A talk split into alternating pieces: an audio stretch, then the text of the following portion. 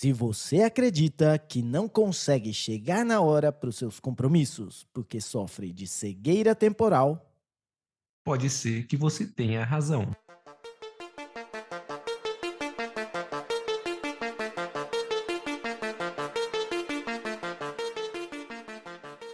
Bem-vindo, terapeuta da conspiração, ao episódio de número 42. E é um episódio especial do nosso primeiro aniversário. Aí, eu sou o Davi Miller, falando diretamente de Terras Tupiniquins.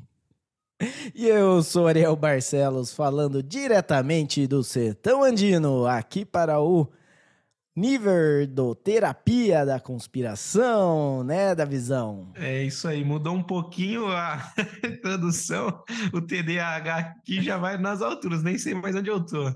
Cara, você tá, você tá com essa luz de pôr do sol aí, agora você não falou terras tupiniquins, eu tô achando que você não tá no Brasil não, cara. Eu tô achando que você tá em outro E lugar aí e tá, e tá é, mentindo. chegou o dia em que a gente ia começar a teorizar um contra o outro.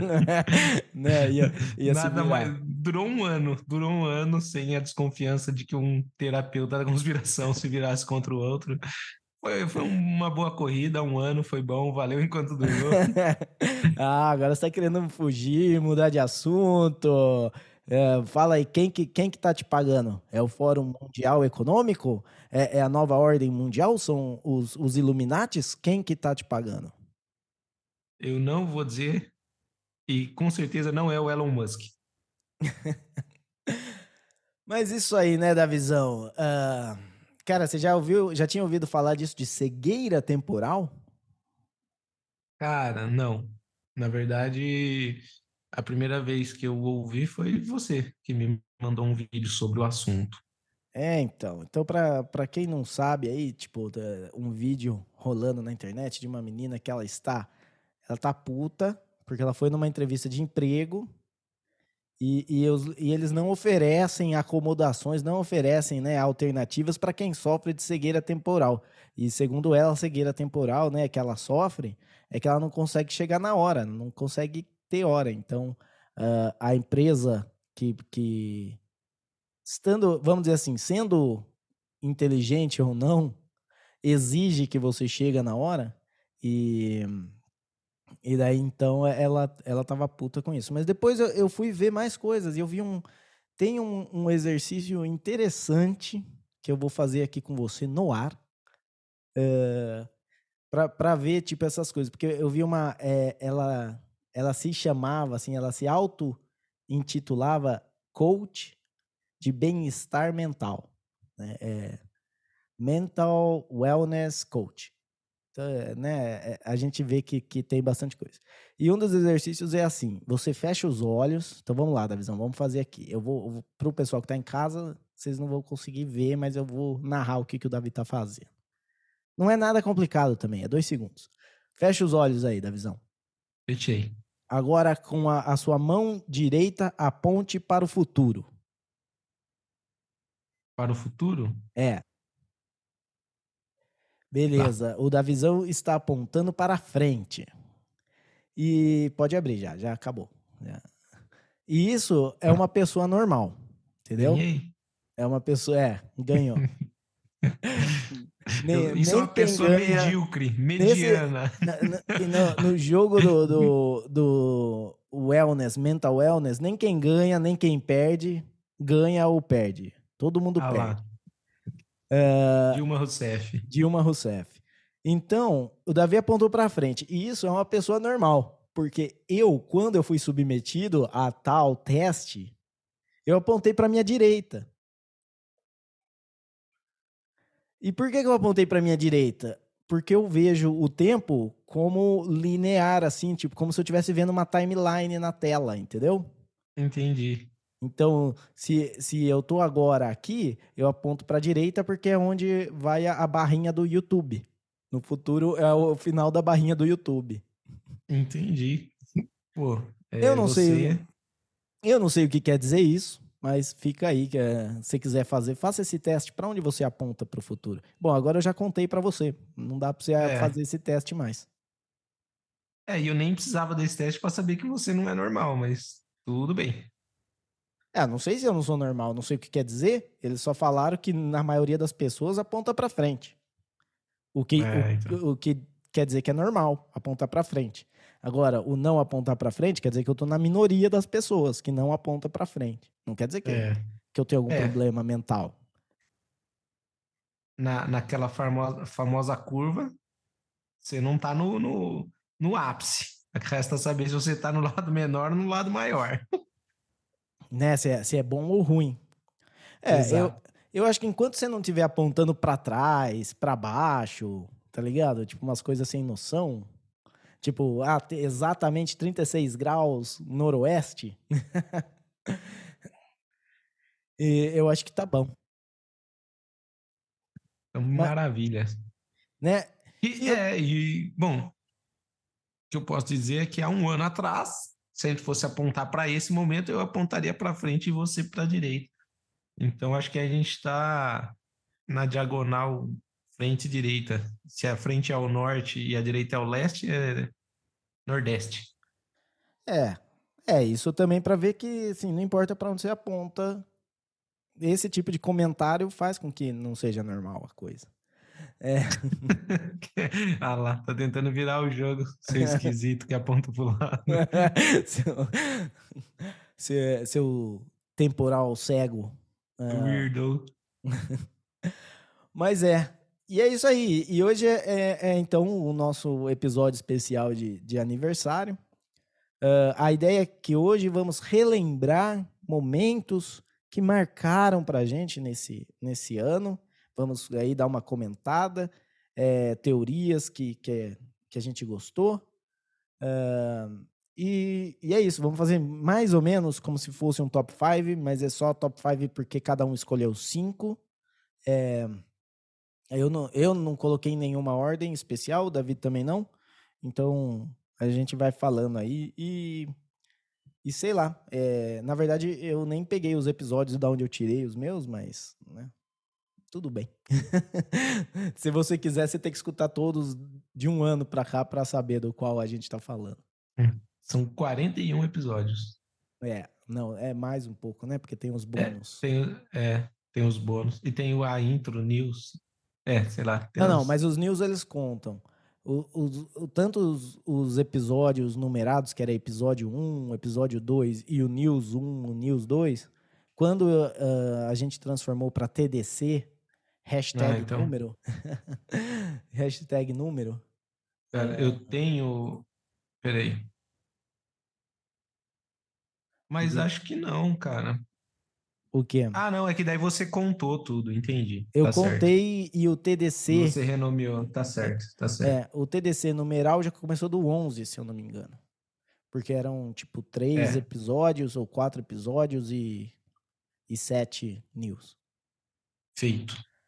Mas é é isso. É, então vamos vamos começar aqui a, a puxar o nosso o nosso top 5 da visão. Você quer começar ou você quer que eu comece? Eu começo. Então tá. vai. É, Só para dizer, não tá em ordem, né? Apesar de a gente estar chamando de top 5, eu escolhi cinco momentos marcantes, não tenho preferido ou menos preferido. Eu peguei cinco que eu acho que foram marcantes. Achei legal de ter feito, achei importante para o nosso podcast. E acho que o, o- eu não poderia começar com outro episódio que não fosse o nosso primeiro episódio, que foi do homem pousando na lua, né? Supostamente. supostamente. Foi muito legal fazer, foi muito legal buscar informações, muito interessante entender o que passa na cabeça das pessoas que não acreditam tanto que o homem pousou na Lua.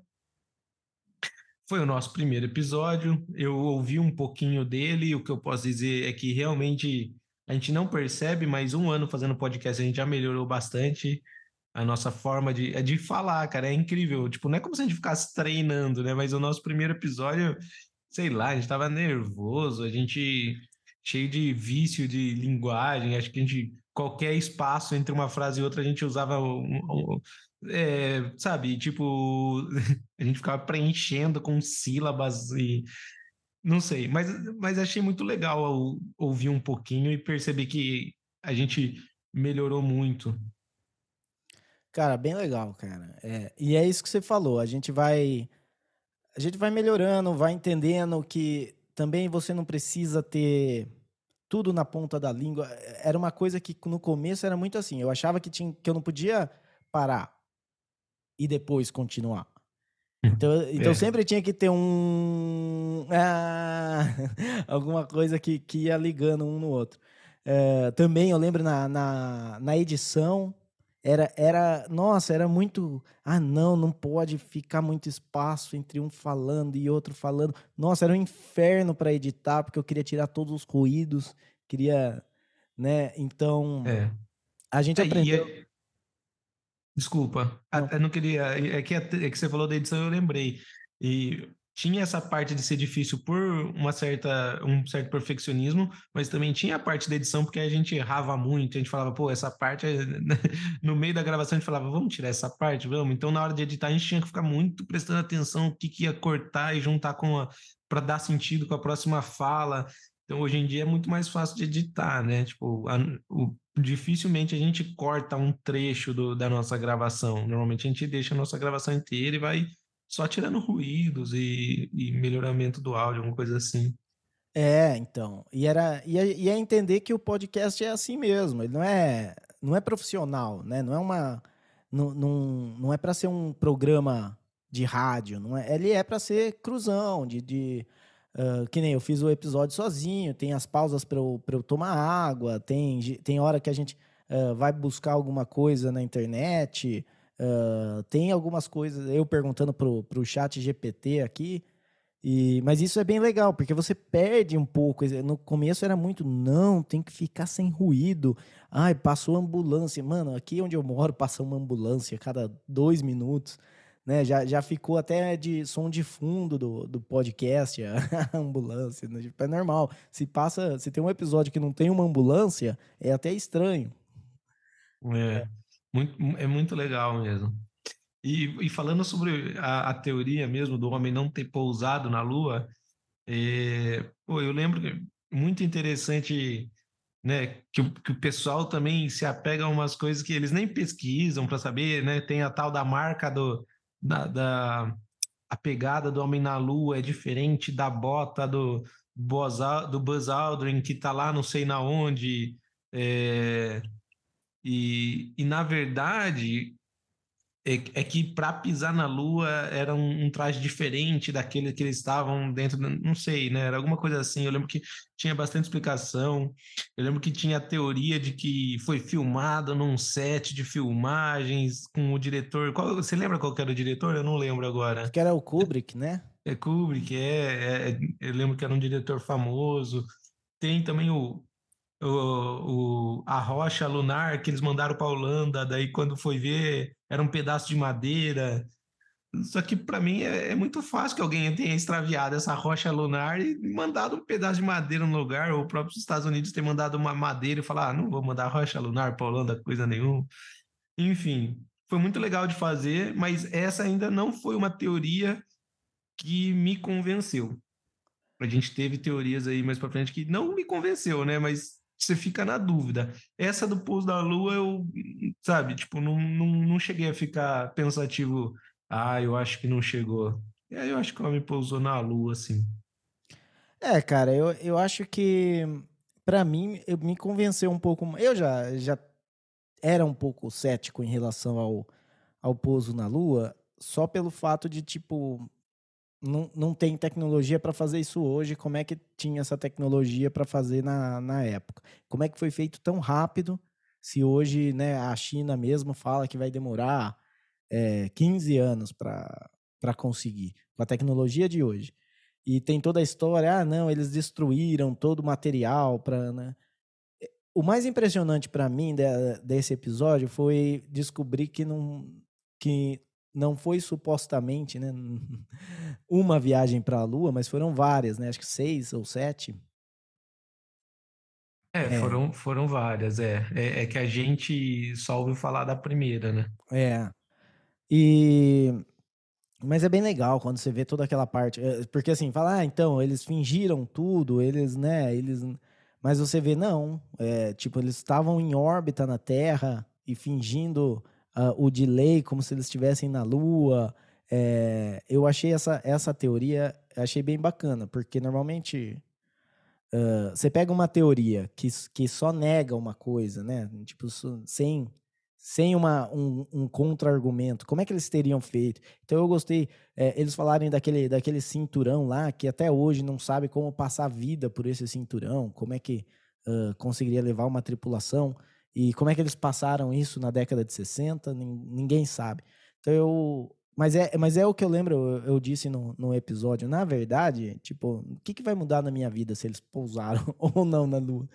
Tipo, não é como se eles tivessem achado alguma coisa lá muito interessante, mesmo que eles tenham pousado, né? É, e- é, é, o meu pensamento também fica um pouco nisso, né? Tipo, é, se alguém me perguntar, você acha que pousou na Lua? A minha resposta vai ser sim, eu acho. Ah, você apostaria tudo a sua vida nisso? Com certeza não, tá ligado? É que só não faz diferença, tá ligado? É, tipo, que nem você falou. Eu acho que sim, eu acho que não, mas pra É, mim, eu apostaria, faz. eu acho que eu apostaria um cincão aí que, que não pousou, mas mais que isso já é muito, já é muito.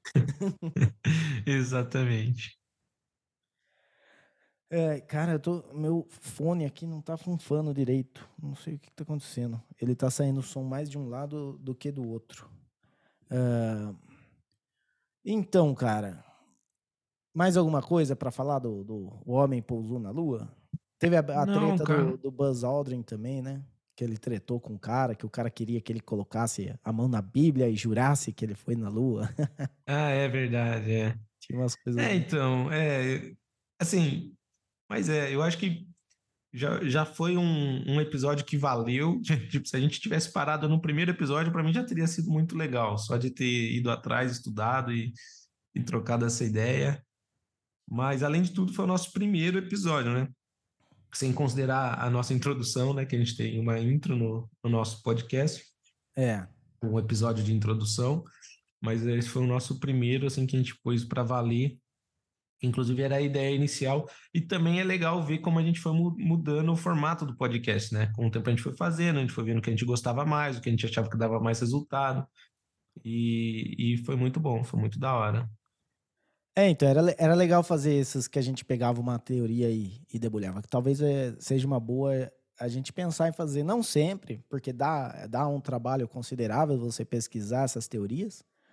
É, mas é legal, e às vezes até revisitar alguma que a gente já fez, né? Tentar ver algum, sei lá, Sim. alguma coisa assim. Mas eh, com isso vou- vou falar então de uma que para mim também é, para mim foi legal essa teoria porque a gente porque ela é recorrente. Eu gosto desses assuntos que a gente fala e eles sempre acabam voltando em, em quase todos os episódios, mais ou menos como o Mo- Monark ser bloqueado, né? A, a Taylor Swift gosta de aparecer. O Keanu Reeves faz tempo que não tá, mas também, né? O Keanu Cristo sempre. E uma teoria que, que para mim foi da hora é, é a das antenas HARP. Né? As antenas HARP para mim foi muito legal. ah, foi durante aquele, os protestos, os acampamentos lá do, do Bolsonaro, né? Dos bolsonaristas, que, que tava chovendo, né? E, e a mulher falou que isso aí era antenas HARP, que todo mundo já sabia o que era antenas HARP e, e controlava chuva, clima, tudo. E quando eu fui pesquisar isso aí, realmente tem a, a teoria da conspiração. O que me fascinou nisso é que no começo de tudo, ah, a antenas HARP era uma teoria da esquerda. Era uma teoria da conspiração de, de caras tipo Hugo Chávez, desses caras aí, falando que era o projeto dos Estados Unidos para controlar ah, o mundo, né? É, então, eu, eu, eu lembro bem, eu também acho muito interessante essa questão que você falou, que antes era da esquerda, e eu acho que uma coisa que a gente pode notar aqui em um ano de podcast é que é isso, cara, a direita e esquerda é tudo uma, uma questão de, de qual é o objetivo, né? Que nem quando tá chovendo muito, as antenas HARP tá destruindo o acampamento dos, dos apoiadores do Bolsonaro, é uma coisa de esquerda, mas é, quando o, o objetivo é outro, é de direita, e muita coisa que a gente vê por aí, né? É só a gente ver é, querendo trazer para o nosso cenário político, o Geraldo Alckmin era de direita, até ele ver que o PSDB precisava voltar para o poder, então se juntou com o Lula e agora é a chapa feita com o PT, né? Então, é, é, é tudo uma questão de necessidade, direita e esquerda, eu, é o tipo de coisa que eu não acredito. E falando sobre as antenas HARP, eu acho que o que mais me chocou é que, assim, muitas vezes você se depara com teorias da conspiração, que a gente vai conversar aqui, e que são coisas muito viajadas, né? Que facilmente, é, com qualquer pesquisinha, e você vê que a pessoa está falando asneira, está falando besteira. Agora, a tecnologia das antenas HARP existem, né?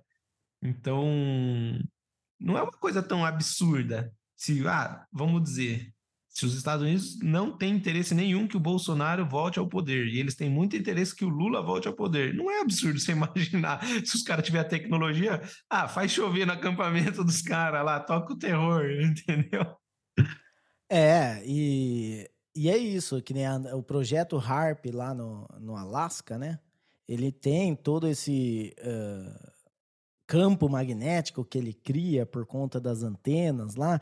E se você pensar que o campo magnético pode ter algum, uh, algum impacto no clima, você pode pensar que, esse, que, que se você controlar esse campo magnético, você pode ver né, ação e reação, o que, que acontece. E, mas uh, vendo, é isso, né? A gente falou, quando a gente falou da primeira vez das antenas HARP, é tipo, primeiro tem que ter, uh, tem que conseguir fazer. Depois, mesmo que consiga fazer, tem que querer fazer. Então era sempre assim, será que, que realmente usaria uma tecnologia dessa e de, de tal forma para chover no acampamento dos, dos bolsonaristas? Mas é, e outra, é, outra coisa que nem você falou da, desse de não ter direita, não ter esquerda, a gente cada vez mais vê esse tipo de coisa com não só com, com teorias de, da conspiração, né? Mas também com, com movimentos, né? Eu lembro que nem assim na antes da pandemia, antes do, do Covid, você falava de, de anti-vax, né? De, de pessoas que não querem vacinar os filhos, não querem tomar vacina, e era uma coisa de esquerda hippie, né? Uh, agora não. Agora, se você fala que você é contra a vacina, é, você é um, um neo, neonazista, fascista, extrema-direita, terrorista doméstico. Negacionista. É, é negacionista.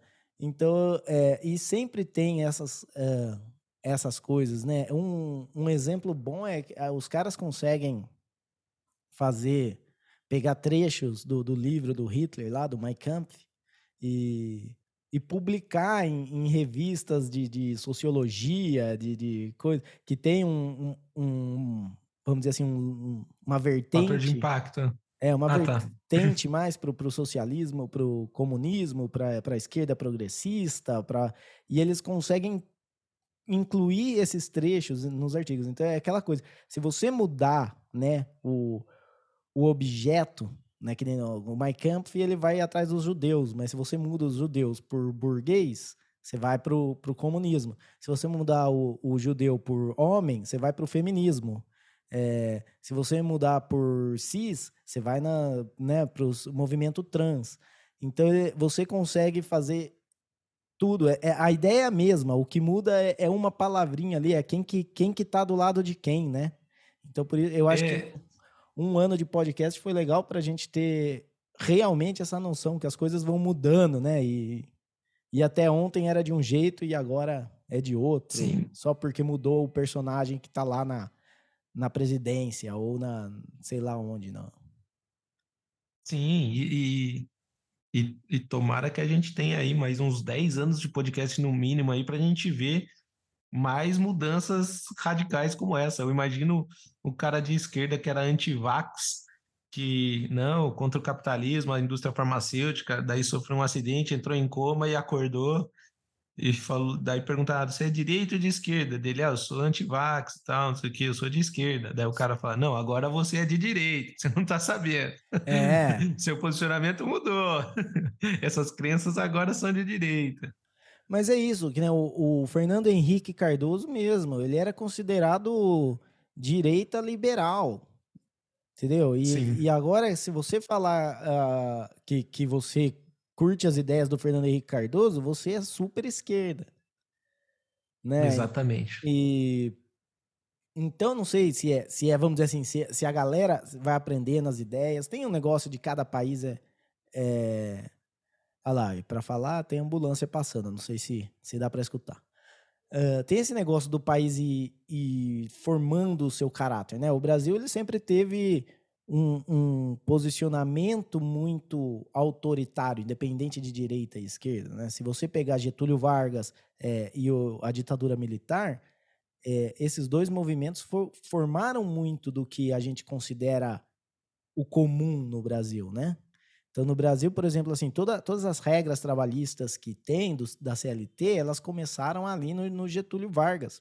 E Getúlio Vargas pegou do Mussolini no, na Itália fascista né? Então, uh, você pega algumas ideias que são getulistas, que, que normalmente são ligadas à esquerda, mas elas vieram do fascismo, que era de direita. Então, se, se a galera vai aprendendo essa, ela vai ele vai moldando. Que nem as ideias do, do Fernando Henrique vêm da social-democracia, do, do modelo de social-democracia, é, que são ideias de esquerda. Né? Então, mas, eu acho que a gente pode simbolizar, então, direita e esquerda como o yin e o yang, né? que é, que é, é, de uma forma mais genérica, é a luz virando a escuridão e a escuridão virando a luz, e eles estão em constante movimento, né? É, pode ser. A é... direita e a esquerda, um tá virando o outro. A gente pode... Nada é 100% direita, nada é 100% esquerda. É, nada. Na verdade, é porque é isso. Tipo, se você tá na. Dependendo de onde você tá no seu espectro, né, da, do, da política, qualquer coisa à sua direita é direita. Mas se você. Então, imagina assim, você tá lá, entendeu? Só, você tá quase no nazismo.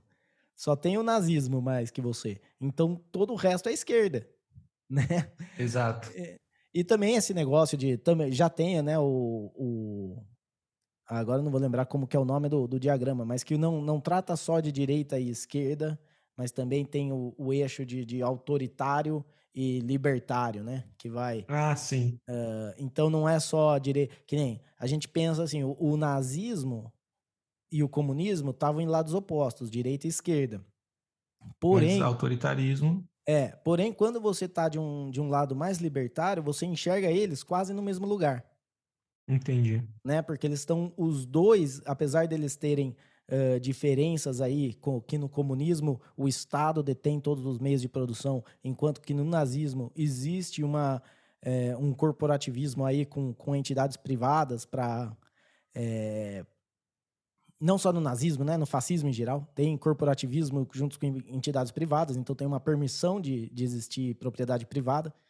É, mas beleza, para quem tá aqui embaixo não importa, tá ligado? Fala, mano, são dois regimes totalitários, assassinos, genocidas, né? Que importa se um, um, um tem tem é, tem fábrica privada, mas que o governo permite que exista, tem que ter uma permissão e o governo controla tudo o que acontece ali. E o outro não tem, o governo toma a, a toda a propriedade privada e controla isso. Os dois, né, historicamente, fadados ao fracasso. É. Mas é, acho que é isso aí. Dei, dei uma viajada. Tá bom de, de antena. Saímos de antenas harp e chegamos no, no fascismo comunismo. É. É, é que a gente saiu de, desse ponto, né? De que antenas harp, dependendo de. No acampamento de quem estiver chovendo, se for no acampamento do MST, é de, a antenas harp é da direita. Se for no acampamento dos militares, a antena harp é da esquerda. Exatamente. Resumidamente é isso. É, exatamente. Então, Bora para a próxima aí, da visão. Ora, o meu próximo, na verdade, você já até citou, porque, como você disse, já faz um tempo que não aparece, mas a figura ilustre aqui no nosso podcast, que é o Keanu Reeves, né? Sim. E a gente criou várias teorias, inclusive a do que é no Cristo, que ele já seria o, o novo Salvador aí, e que as pessoas não estejam percebendo, mas ele tem várias histórias muito loucas aí de estar tá hospedado no hotel e foi convidado para um casamento que aconteceu no hotel e ele realmente apareceu e, e como qualquer pessoa normal tem a questão de que ele não envelhece nunca tem, tem a questão de que ele parou para fotografar também um casal, acho que em 2018, que estava casando. Enfim, Keanu Reeves está sempre aí, pegando o metrô como uma pessoa comum no meio das pessoas. E a gente fica nessa, né? Será que Matrix é uma obra de ficção? Ou é, como se diz, é uma, é uma obra que está escancarando na nossa cara a Bíblia moderna? É um evangelho, né? É um, é um evangelho, é. Tava tentando buscar a palavra. É, então, eu eu acho assim, faz tempo que ele não aparece. Acho que ele tá meio de boa, mas sim, eu, é, esse negócio aí dele não envelhecer, de ter quadros aí do, do, século XIX, que, que é igualzinho o cara, né? Então pode ser que ele já esteja entre nós há mais tempo, há mais tempo do que a gente acha. É, sim, que ano, que ano Cristo. Sem, sem contar que é, pode ser que o evangelho seja Matrix, mas pode ser que o evangelho seja também Bill e Ted. E, na verdade, ele tem a, ele volta no tempo. E é, fala com Deus. E fala com Deus. Pode e, ser, pode inclusive, ser. Inclusive, ele. É, que música que ele recita é, é, do Poison, acho. Every Rose Has Its Stone. Ah, acho que eu, eu não sei qual que é o nome da música, mas começa assim a letra. Música muito legal do Poison. Ele recita onde? No Bill e Ted? É. Ah, tá. Cara, eu não lembro mesmo do filme Bill e Ted. Malemar lembro do desenho, né? Cara, eu não lembro do desenho. Eu acho que, acho que o, de, o desenho veio. O filme veio do desenho ou o desenho veio do filme? Acho que o desenho veio do filme, né? Normalmente era assim que é. acontecia, tipo Debbie Lloyd. É porque o desenho passava, tipo, mais vezes, né? Então era mais fácil lembrar do desenho do que do filme. O filme é um só, o desenho tinha vários episódios. É, eu não sei se eu cheguei a assistir desenho. Não lembro. Pô, eu, eu acho que. Não sei também se eu tô confundindo. Eu tô achando que o desenho veio antes, porque eu lembro de gostar de assistir que eles iam para vários lugares, para vários acontecimentos. Isso aí é Carmen Sandiego. agora parecia um choque de cultura aqui agora. Os, os motoristas de van. ah, isso aí é, é, é, drone que fala, né? É, é drone, Rogerinho. É, isso aí é, é Carmen San Diego. Então, mas enfim, o Keanu Reeves, que é quase o, um, o mascote aqui do nosso podcast, que já faz um tempo que não aparece, ele precisa aprontar mais alguma aí, umas notícias aí para a gente ver Keanu Reeves se destacando na mídia e a gente fazer mais com, teorias de conspiração com ele, porque senão, como é que fica, né? Estamos precisando de novos livros para a nossa nova Bíblia. Isso aí. É, vamos ver se, se, se aparece. A gente também, só a gente procurar que acho que acha alguma coisa do Keanu Reeves. Talvez ele esteja aí Uh, tem um negócio do John Wick, né? Que a.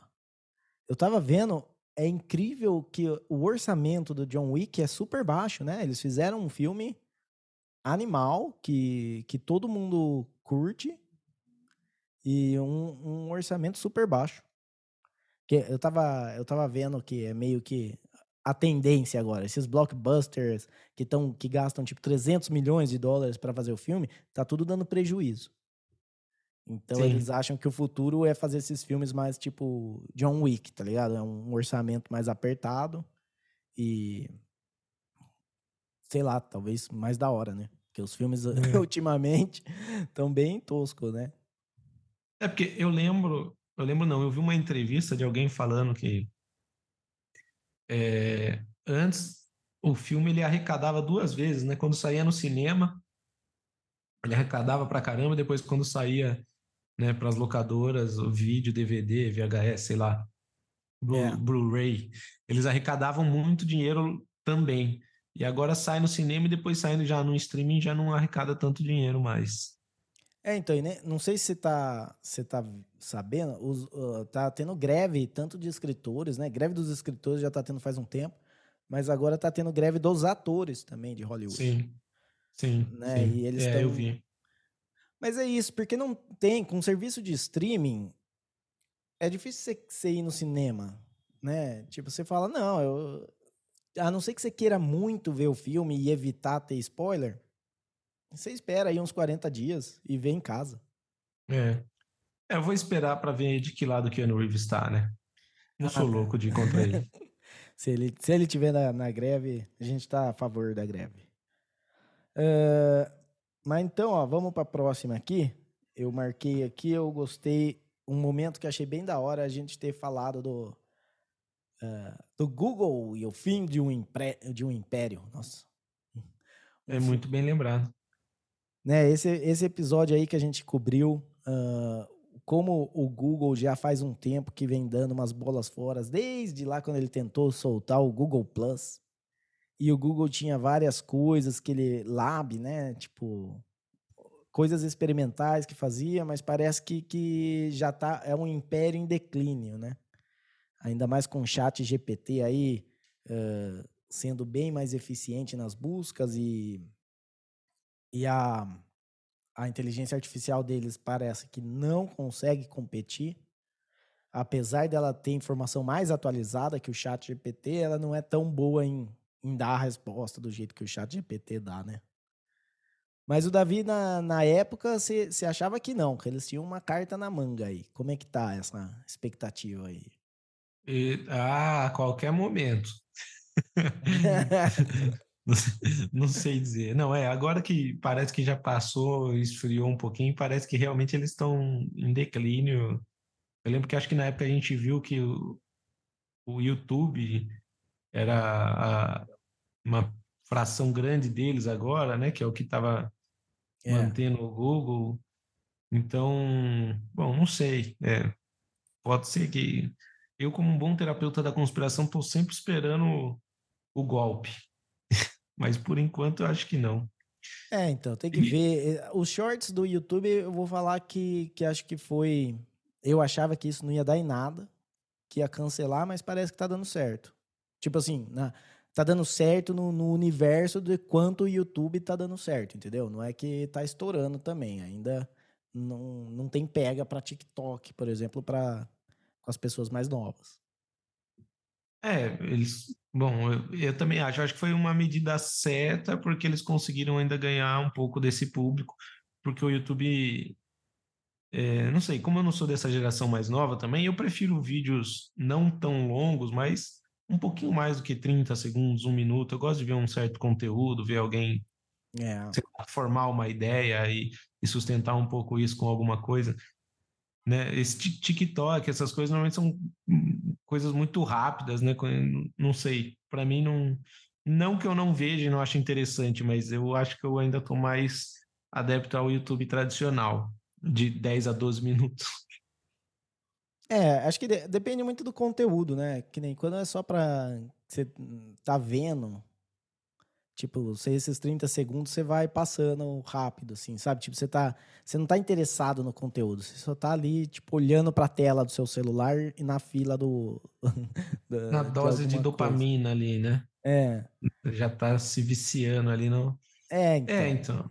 Eu, eu, tenho, eu tento, na verdade, esse é um dos motivos que eu tento não consumir muito esse tipo de conteúdo, apesar de que eu acho que eu consumo mais do que eu deveria, porque, pô, ah, vira e mexe, você precisa matar um tempo, né? Daí vamos dizer, pô, tem que esperar alguém fazer alguma coisa. Tô na fila, sei lá, do, de alguma coisa, e eu tô com o celular na mão, eu provavelmente não vou ver um vídeo de 15 minutos, mas eu fico vendo vídeo de 15, 30 segundos até ser minha vez, entendeu? É. Então, nesse caso, você nem viu o tempo passar.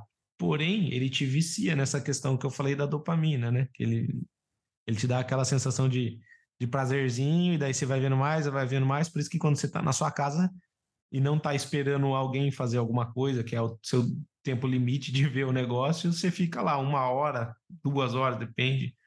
Você vê um monte de negócio daquele procurando um vídeo que vai é, te fazer rir. E daí você vai, você vai perdendo a noção do tempo e quando você vê, você tá reclamando porque te negaram emprego porque você falou na entrevista que não conseguia chegar na hora no lugar. Ah, porque você é. tinha cegueira temporal. Cegueira temporal. É, então, e eu acho que assim, eu, uh, falta o Google lançar aí um, a versão deles de Twitter para competir aí com o Threads, né? Vamos ver aí. Acho que eles perderam uma boa oportunidade agora, né? Do que? Tava, o Twitter é, teve esse problema aí de número de postagens, não sei o quê. Existia também a teoria de conspiração de que o Twitter não estava aguentando, os servidores do Twitter estavam travando, por isso que eles limitaram o número de visualizações, de postagens que as pessoas poderiam ver. E foi nessa que o, o Meta lançou a thread, né? Ah, tá. E o, o Google, se tivesse uma carta na manga ali, como eu sugeri, talvez ele tivesse usado. Então talvez não tenha mesmo. Ou eu, tenho, eu assisti recentemente Vingadores A Era de Ultron e às vezes eles estão com uma inteligência artificial que vai dominar o mundo e a gente não percebeu ainda, né? A gente está falando de chat GPT Bom, e os Vingadores estão lá lutando por nós. É, então. Mas é isso aí, é esperar para ver. Vamos na, na próxima aí?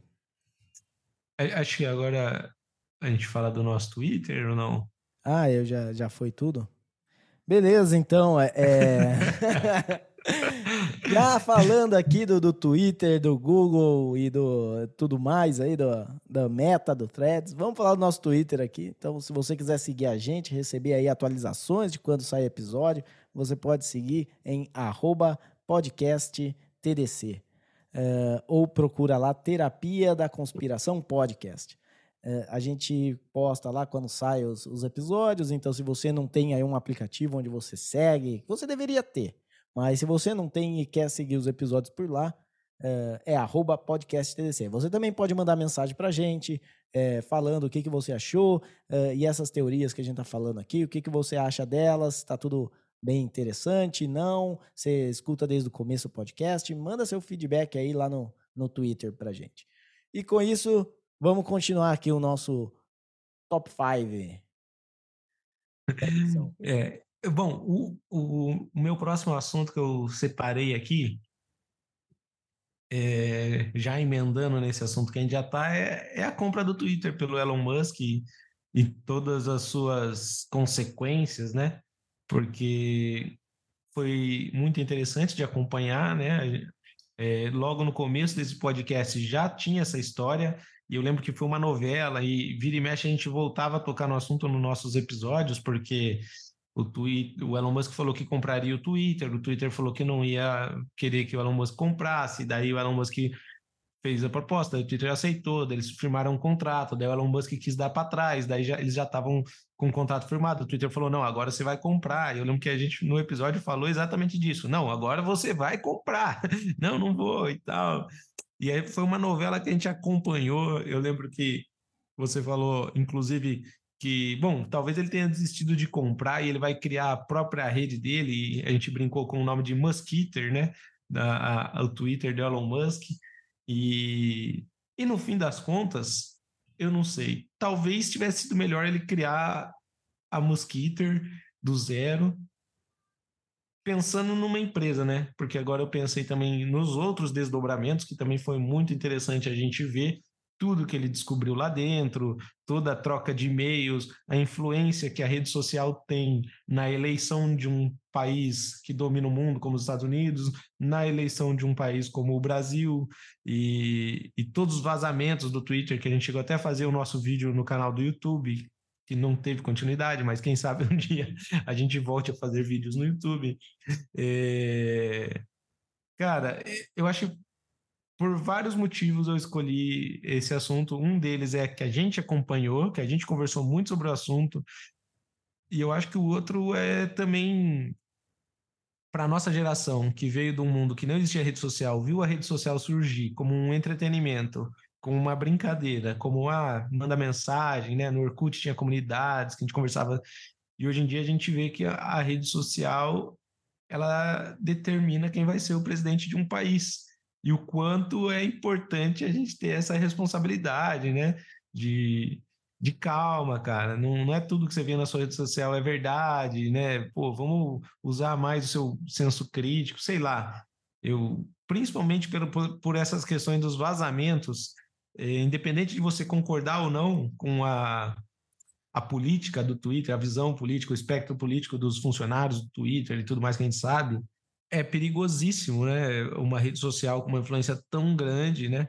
É, porque quem concordava com os funcionários do, funcionários do Twitter achava legal que eles influenciavam dessa forma, que estava de acordo com o candidato deles.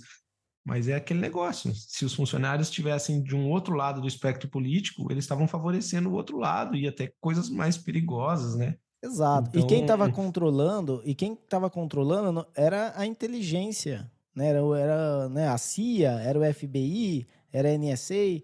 Então, mesmo fora, da, eh, dentro dos Estados Unidos, já é ruim, mas é, é problema doméstico. E, e as coisas que eles estavam fazendo fora dos Estados Unidos, né? Que esse daí, sim, é, é gravíssimo. Mas é esse, esse episódio, o episódio do Mosquiter, ele é um dos episódios com mais downloads que a gente tem. Eu acho que ele só perde para pessoas que não morreram e o homem pousou na lua. É, e eu acho, assim, bizarro, porque é, o, o título do episódio é Mosquiter, né? Tipo, será que, é, que chamou a atenção? Será que é realmente o, o conteúdo dele? E os documentos do, do Twitter também, a primeira parte, tem muita visualização. Depois as outras partes vai, vai caindo. Muita visualização não, muito download. Uh, as outras partes vai caindo um pouco. Mas é, foi, e é legal. E o, o Twitter, na verdade, ele tá. Ele tá num momento histórico com o Elon Musk. Você pensar que essa plataforma está sendo usada é, para candidatos à presidência americana anunciarem, né, que vão sair a, que vão concorrer à presidência, né, fazendo uma espécie de podcast com aquele space. Uh, cara, tá, tá bem interessante o que tá acontecendo no Twitter. E, não, e é isso que eu acho que o Threads não vai conseguir pegar, né? É, eu, então, eu acho muito louco, porque assim. É, é por isso que eu também escolhi esse assunto, porque, cara, é de uma importância gigantesca, né? E, e, e, existem pessoas ainda que eu percebo que ainda tratam a rede social como algo, é, como se diz, fútil, né? E não é, cara. É algo que é, é sério. E, por exemplo, toda essa questão, essas mudanças que o Elon Musk fez, de, pô, agora todo mundo que paga é verificado. E daí gerou uma revolta na galera, principalmente o pessoal que pensa diferente dele politicamente e, pô, não, porque não sei o quê. Só que, vamos dizer, é, eu entenderia, vamos dizer, esse argumento se se todo se fosse uma escolha justa, né, dos verificados. Pô, não, todo mundo que tem um certo impacto, seja de esquerda, seja de direita, seja de qualquer coisa, tem um verificado. Mas depois que vazou os documentos do Twitter, a gente via que quem era de acordo com a visão política dos funcionários do Twitter, era muito mais fácil ter o verificado. Então era muito mais fácil de influenciar pessoas. Então não era uma coisa imparcial.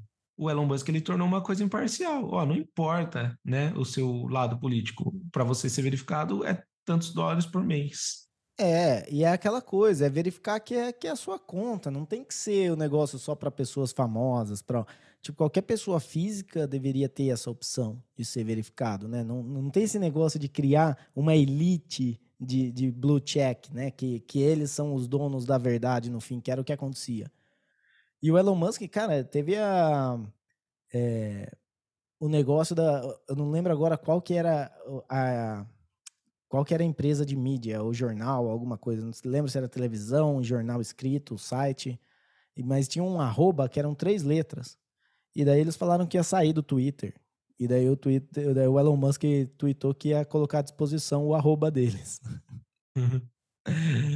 É, então, mas é exatamente isso. E bom, sendo um bom terapeuta da conspiração, quando surge uma revolta tão grande e eu percebo uma, uma tentativa gigantesca, um desespero muito grande para acabar com o Twitter. É. Eu acho que eu vejo, eu para mim isso mostra ainda mais como o Twitter não deve acabar, porque é óbvio que existe uma força muito grande, um interesse muito grande por trás de acabar com o Twitter, tá claro isso. E eu não consigo enxergar o real motivo. Tipo, o Elon Musk, ele foi transparente, ele falou, ó, oh, é o seguinte, o que a gente encontrou aqui é, são esses e-mails, são essas informações, o Twitter não era imparcial, ele sim favorecia, o FBI sim pedia para excluir coisas, o, e, e agora não vai ser mais assim, agora vai ser imparcial. Quem quiser apostar, aposta e beleza. E daí agora surge um movimento gigantesco para acabar com o Twitter, a gente percebe isso. Então, eu, como um bom terapeuta da conspiração, espero que o Twitter não acabe, porque me parece sim uma conspiração. É, eu acho muito difícil acabar. Eu acho que não tem. Mas é, vamos, vamos dar uma agilizada aqui, porque já estamos uh, 50 minutos de, de gravação. Hum. Bora. E então você falou, você falou aí do Muskeeter. Na verdade, eu tinha colocado tanto o Muskeeter quanto o, os documentos do Twitter. Uh, então vou usar aqui meu, minha, meu, minha carta reserva de outro que eu também acho que foi super legal foi do, do, episódio que eu falei das pessoas que não morreram, né? E toda a história uhum. do, do Tupac. Cara, a história do Tupac eu achei muito da hora. Né, de todos que a gente falaram naquele episódio, é legal. Mas a do Tupac acho que foi a que mais me marcou, assim, de que eu falei, cara, é, eu acho que esse cara não morreu mesmo. É, não, faz sentido, faz sentido. E, e desses episódios, né, que a gente pegava a teoria da conspiração e falava, realmente é, é muito legal, mas como você falou, exige um pouco mais de trabalho para a gente pesquisar e tudo mais. E eu, o, que, o que me marcou mais desse episódio foi o Elvis Presley, toda aquela questão de que ele aparecendo tá no Esqueceram errado. de Mim. Aparecendo Esqueceram de Mim. O nome dele tá errado no túmulo. Ah, o Michael Jackson, né? A certidão de óbito do Michael Jackson tá com o nome do meio errado. É. Cara, é, a gente se diverte, querendo ou não, pesquisando as coisas, né? Porque as pessoas criam a teoria da conspiração e daí se fala ah, bando de lunático. Mas se você for pesquisar, pô, a galera dá motivo também, né? Como não que é. é a certidão de óbito do Michael Jackson? Tipo, não errou uma certidão de óbito de, de um Zé Mané aí, né? Total, cara. É, então. Então esse aí foi. Acho que foi bem da hora. É, mas vai, por, por, eh, por coisa de tempo, vamos. Quantos estão faltando aqui? Tá faltando dois de cada, é isso? É. Então vai lá, fale, fale o próximo aí, seu.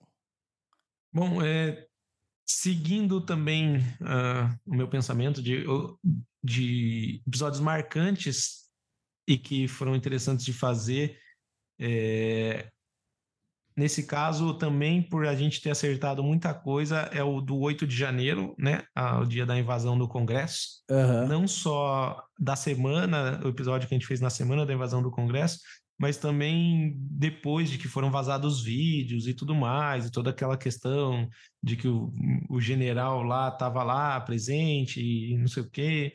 Bom, hoje a CPI aí da invasão está aí e está provado que todo mundo sabia, né? É. Tanto quem estava invadindo quanto quem deixou invadir, a gente sabe.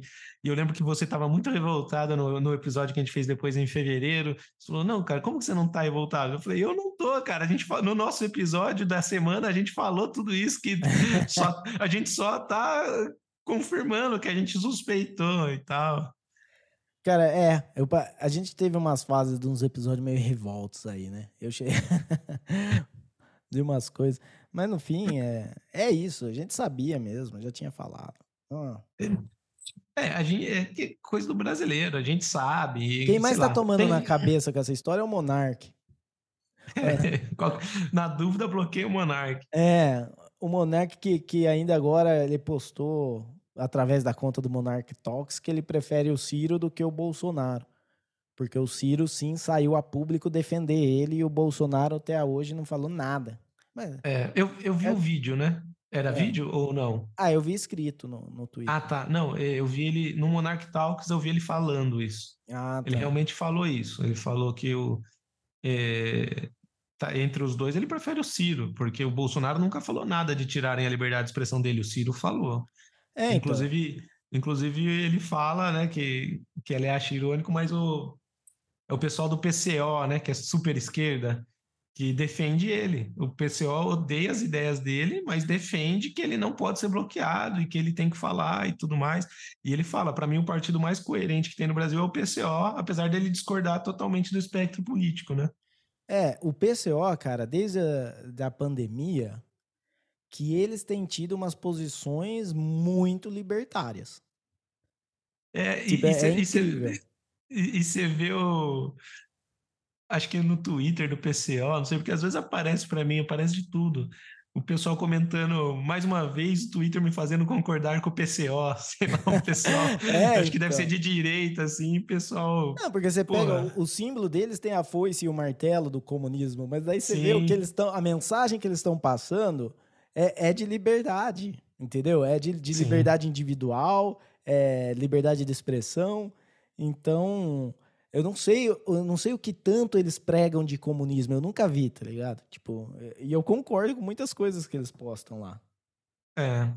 É, eu não sei também, não acompanho tanto para saber, muito menos antigamente, mas me parece que assim, se eles defendiam isso para um lado, eles vão continuar defendendo, não importa o lado, né?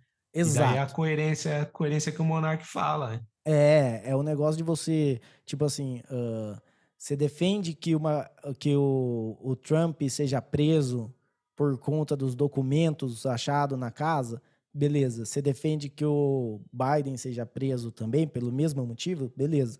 Mas quando você começa a fazer dois pesos, duas medidas, aí, filhão, você já é um, um Reinaldo Azevedo aí, você já tá pago.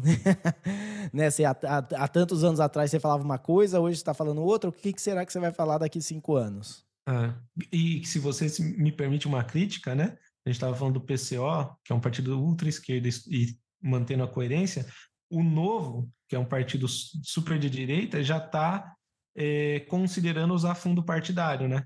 Porque quando ele Ah, foi criado, era o partido eh, independente, que era autossustentável, com dinheiro dos filiados e tudo mais.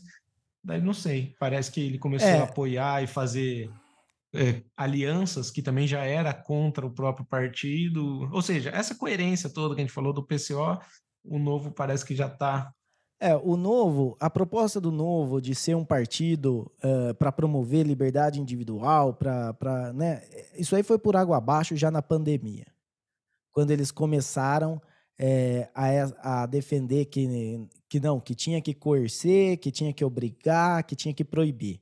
Isso é totalmente é aí que tá, não tem. Quando você fala, ó, eu sou contra, eu sou a favor da liberdade, mas sou a favor que, que proíba e obrigue alguém a fazer alguma coisa, você não é a favor da liberdade. Tipo, um contradiz o outro. Né? Então, É. assuma a sua posição. E daí, nisso aí, eles já perderam muito apoio. E principalmente com o João Amoedo saindo aí, apoiando Lula na, na eleição. Porque uma coisa é você falar, ó, o novo não concorda com o bolsonarismo. Não, não tá no nosso espectro. Mas a gente também não concorda com o lulismo. Então a gente É. fica É, de fora ma- nessa. Mas daí É, mas o eu- cara eu- sai lá e, e- fala, faz, faz o L, defende o Lula. Sim. Aí mandaram o cara embora mesmo, porque. O que, que você vai fazer, né, mano? É, eu acho que o, o a- arrachou o Amoedo nessa época, mas é, foi, foi, eu não sei se foi ele primeiro declarar que votaria no Lula e depois foi expulso, acho que foi isso, né? É, Porque o Partido Novo declarou apoio ao Bolsonaro e daí ele falou que votaria no Lula. Só que para mim, é, é, assim, os dois estão incoerentes, porque eu, eu gostava do Novo, da ideia do Novo, é que eles não se misturavam com a velha política. Então não importa se você é a favor do Lula ou do Bolsonaro, cara. Tipo, se não é do Novo, eu acho que você não tinha que estar apoiando, né? É, então, aí vai, vai entender o, o que, que serviu também esse apoio, porque o maior nome que você tem hoje dentro do Novo é o Zema. E, É. e daí você pega ah, o Minas Gerais, que o Zema ganhou governador e Lula ganhou presidente. Entendeu? Sim. é. Então, o que, que, que É. que adiantou o Novo ter se exposto e apoiado o Bolsonaro? Poxa, se tivesse É. ficado quieto, falado, ó, o negócio é o seguinte, o Novo apoia o Novo. É isso. Entendeu? É, Era que era a assim. conversa deles quando eles foram criados, né? Agora, agora É. para mim já virou mais um, mais um partido, só mais um. É um PSDB com um- um- uma cor alaranjada em vez de azul. É. Exato, é. Exatamente. Para chegar no poder vai se aliar a quem tiver aí, beleza. É, eu sei que tem muita gente boa dentro do novo, né? Tipo, tipo, tem, tem bastante Sim. gente que tá. ah, que, que tem trabalhos mais, mais, mais localizados, entendeu? Quando você fala no, no- nessa. Na Mas são pessoas cúpula, na cúpula do partido, esse, esse é que nem assim, é. É. você falar do, do jogador que tá lá treinando e se matando e dos cartola, entendeu? É isso. É, é mais ou menos essa comparação. Exatamente. Mas beleza. É, passando para próxima aqui, esse, cara, faz tempo que não tem nada. Eu não sei o que aconteceu, se eles pararam, mas por favor, voltem o Just Stop Oil. Ai, nossa, cara, eu vi esses dias um negócio no Twitter.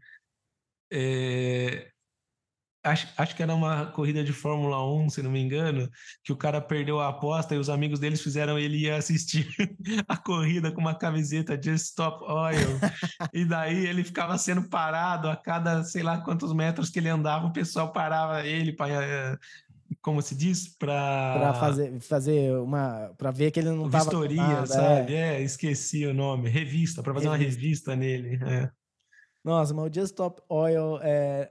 Cara, quem, quem não viu, tem a gente cobriu acho que uns, uns três protestos deles. O mais da hora é aquele das minas se grudando na parede lá pra protestar, com uma latinha de sopa de tomate.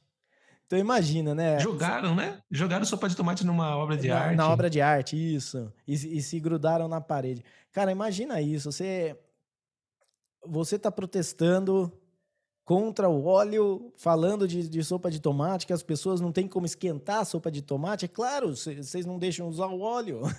tem que ter Como é mais que vai? óleo. Tem que ter mais óleo, tem que ter mais petróleo. Ainda eu lembro que eu, eu fiz, eh, eu tentei fazer uma piada nesse, nesse, nesse aí, que é... Eu lembro. E, e daí você, não, mas acho que é o petróleo que elas estão falando. Você falou assim, é, eles querem que pare o óleo de cozinha, sei lá, fez alguma É, piada não, com óleo é, de cozinha. Não tem que que parar você o óleo, falou- porque tem que fritar as batatinhas, e para fritar as batatinhas precisa do óleo. E daí ficou aquele silêncio. É, daí, é, eu falei, caramba. Hoje em mas- já, já dá um pouco mais certo essas piadinhas, né? A gente já consegue. É, não, agora, agora já estamos mais entrosados. E teve também o pessoal do. Se amarrou na trave, né? No jogo de futebol. É. O da ponte também, teve que se amarrou na, na ponte lá, depois não conseguia É. descer, sei lá como é que foi. Enfim. Mano, é, eu sei que era bem, bem divertido. Esse foi o último? Tenho mais um aqui. Então bora lá. Para finalizar, ó. É. Ô, Não foi você que começou? Fui eu que comecei. Foi. É que como você tinha uns reserva aí, e, e acho que eu falei algum que você já queria falar, você deve ter usado os reserva. Ah, não, eu acho que é, é, eu acho que eu pulei por conta do que eu tinha o documento do Twitter. Ah. Não, fala Eu aí, usei- eu, tenho, eu tenho um último aqui. É, um que eu coloquei aqui é o 11 de setembro, porque eu coloquei esse porque era um que um episódio que a gente fez falando sobre a teoria, né, de que Aham. o próprio Estados Unidos, não sei o quê, poderia ter. E eu acho. E, e não que eu acho que foi os Estados Unidos, né, é um assunto delicado, porque, né, milhares de mortos. Mas quando a gente terminou esse episódio, e já 20 anos depois do, do ocorrido, considerando quem é os Estados Unidos e tudo que, ela, que ele já fez na história, é, eu só vi economicamente foi muito vantajoso para os Estados Unidos após o 11 de setembro. Então, não sei, eu não boto minha mão no fogo nem para uma nem para outra, mas eu sei que a gente falar isso para pessoas que não estudaram o assunto, que não têm nenhum conhecimento, vão falar que você é um louco, que você não está nem aí para as vidas que foram tiradas, que não sei o quê. Mas considerando todo o histórico, todo o contexto e tudo que aconteceu após o 11 de setembro, é, mexeu muito com a minha cabeça. Não vou dizer para você que hoje eu tenho certeza que foi os Estados Unidos que fez, mas antes eu tinha certeza que não era os Estados Unidos. Hoje eu só não, não sei, entendeu? É. Não, eu acho que do, o, o, o 11 de setembro ele é bem convincente. Na, tipo, não, Porque te, aí tem todos os níveis de, de conspiração, né? Você pode acreditar na, no maior, que os Estados Unidos realmente forjou tudo, que ninguém morreu na, nas torres, que foi tudo mentira, tudo armado para que ele pudesse começar a guerra de novo no Oriente Médio. Ou você pode pensar, né, tipo, não, é, não necessariamente foi armado pelos Estados Unidos, mas com certeza ele se aproveitou de tudo isso para fazer a guerra no Oriente Médio. Porque todos os atos depois disso, claro, é, confirmam essa isso. Tipo, eles deixaram o Osama Bin Laden escapar do Afeganistão e depois se viraram contra o governo do Afeganistão, que não estava apoiando o Osama Bin Laden, que, que inclusive deu permissão para que eles fossem pegar o Osama Bin Laden lá. Ficaram 20 anos lá. No momento que saíram, esse governo, né, o, o Talibã voltou no poder. Mentiram sobre armas químicas no, no Iraque para poder atacar o Saddam Hussein. Eles fizeram tudo, vamos dizer, eles eles precisavam ter guerra, eles precisavam né, ter uma desculpa para fazer, fazer todas essas guerras que eles fizeram, muitas no interesse de Israel, muitas no interesse da Arábia Saudita. Então, meio que eles precisavam, eles queriam agir como mercenários e, e ganhar dos dois lados dessa, é, dessa disputa. Então, o 11 de setembro permitiu tudo isso. Se foi armado ou não, é quase que não importa. Tipo, se foi armado pelos Estados Unidos, é muito pior, porque morreram muitas pessoas, né? Mas, vamos dizer assim, para a gente falar, mesmo que não foi armado, mesmo que foi um ataque terrorista, beleza. A, o que eles fizeram depois, eles mataram muito mais do que esse ataque terrorista. É. É, e talvez seja difícil acreditar que eles armaram, mas é difícil acreditar que eles só possibilitaram, só deixaram acontecer? Tipo, pois eles é. sabiam, se eles soubessem que ia acontecer, entendeu? Exato.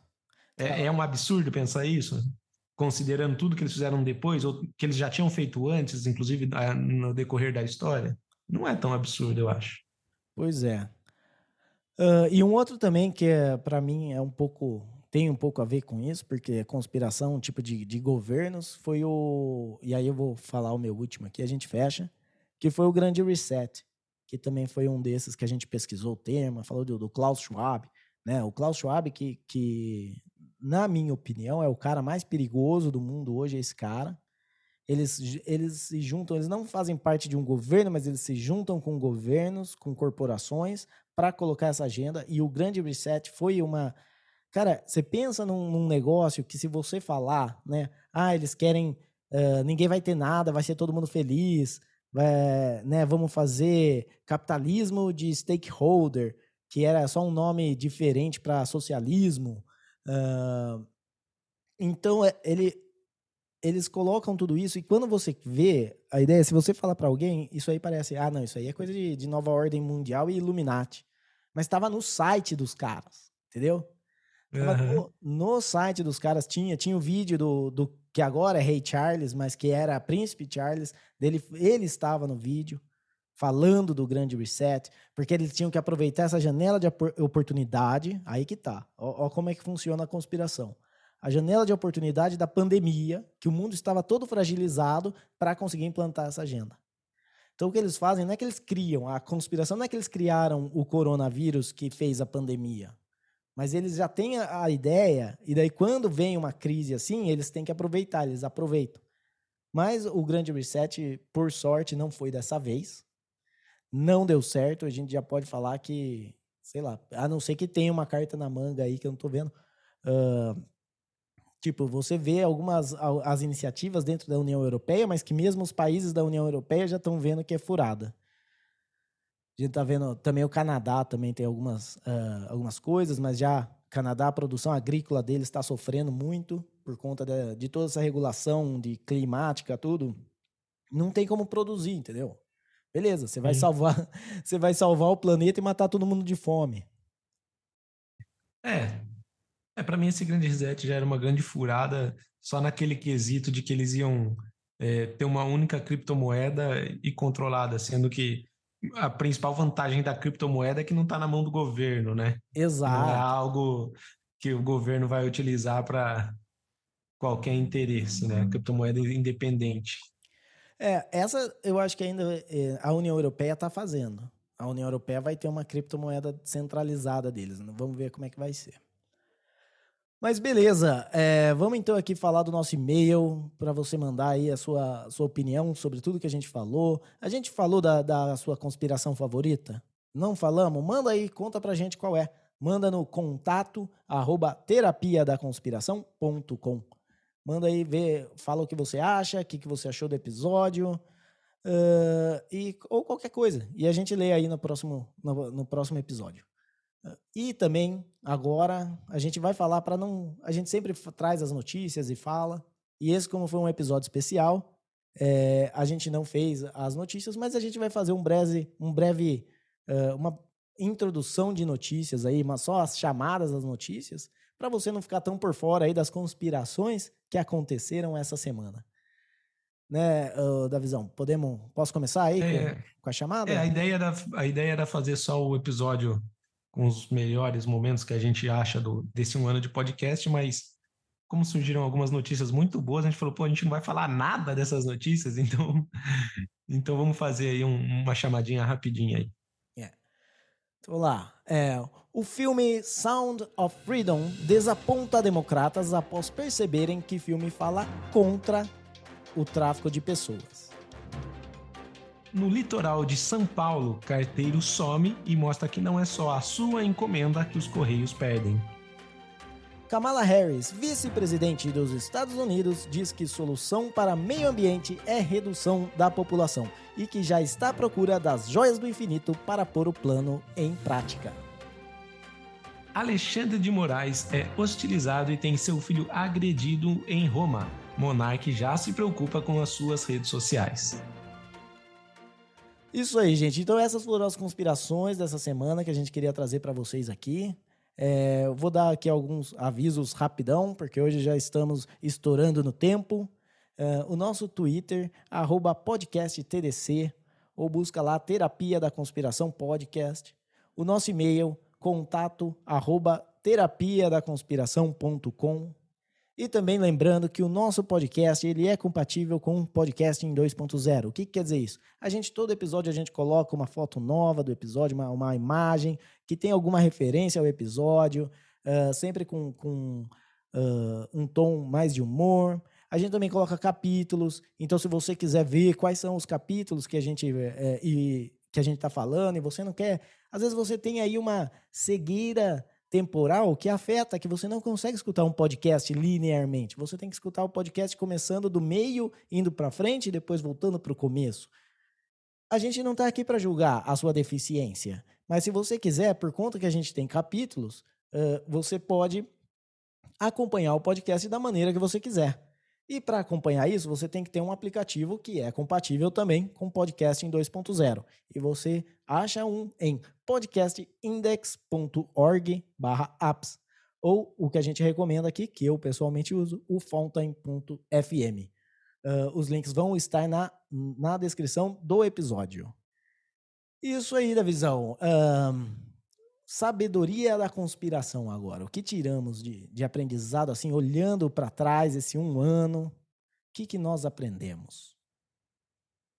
Cara, eu acho que o que eu posso dizer é, após um ano e refletindo sobre todos esses assuntos, essas conspirações é, que a gente comentou e que a gente falou tanto, é, tome cuidado com as suas teorias de conspiração.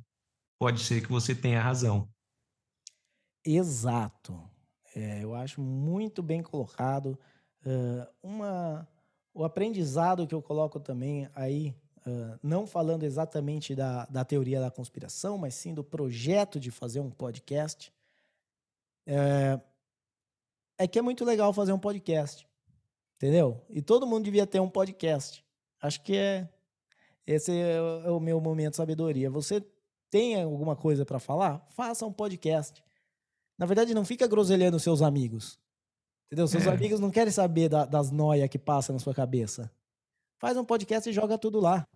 É, para de mandar áudio de dois minutos pros seus amigos no grupo. Ninguém quer ouvir seu áudio de dois minutos no WhatsApp. É, então. Faz que nem a gente. Eu, eu cansei de falar pros meus amigos um monte dessas coisas que eu viajo aqui.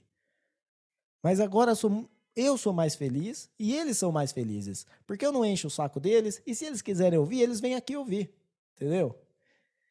E é isso, é, e com isso encerramos esse episódio super especial. E agora que venha mais um ano aí, que venham mais muitos anos de terapia da conspiração. Obrigado a você que escuta isso faz um ano, faz seis meses, faz três meses. Primeira vez que você está escutando, muito obrigado. Obrigado, é, porque é, é por isso que a gente faz isso aqui. Né, Davizão?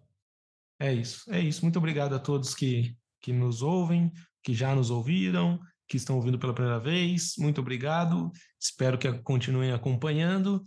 E saibam que, aliás, já errei de novo para finalizar. É um ano, um de ano podcast. De, um ano de aniversário e o cara não acerta o negócio. Se a gente falou alguma verdade aqui, saiba que foi sem querer.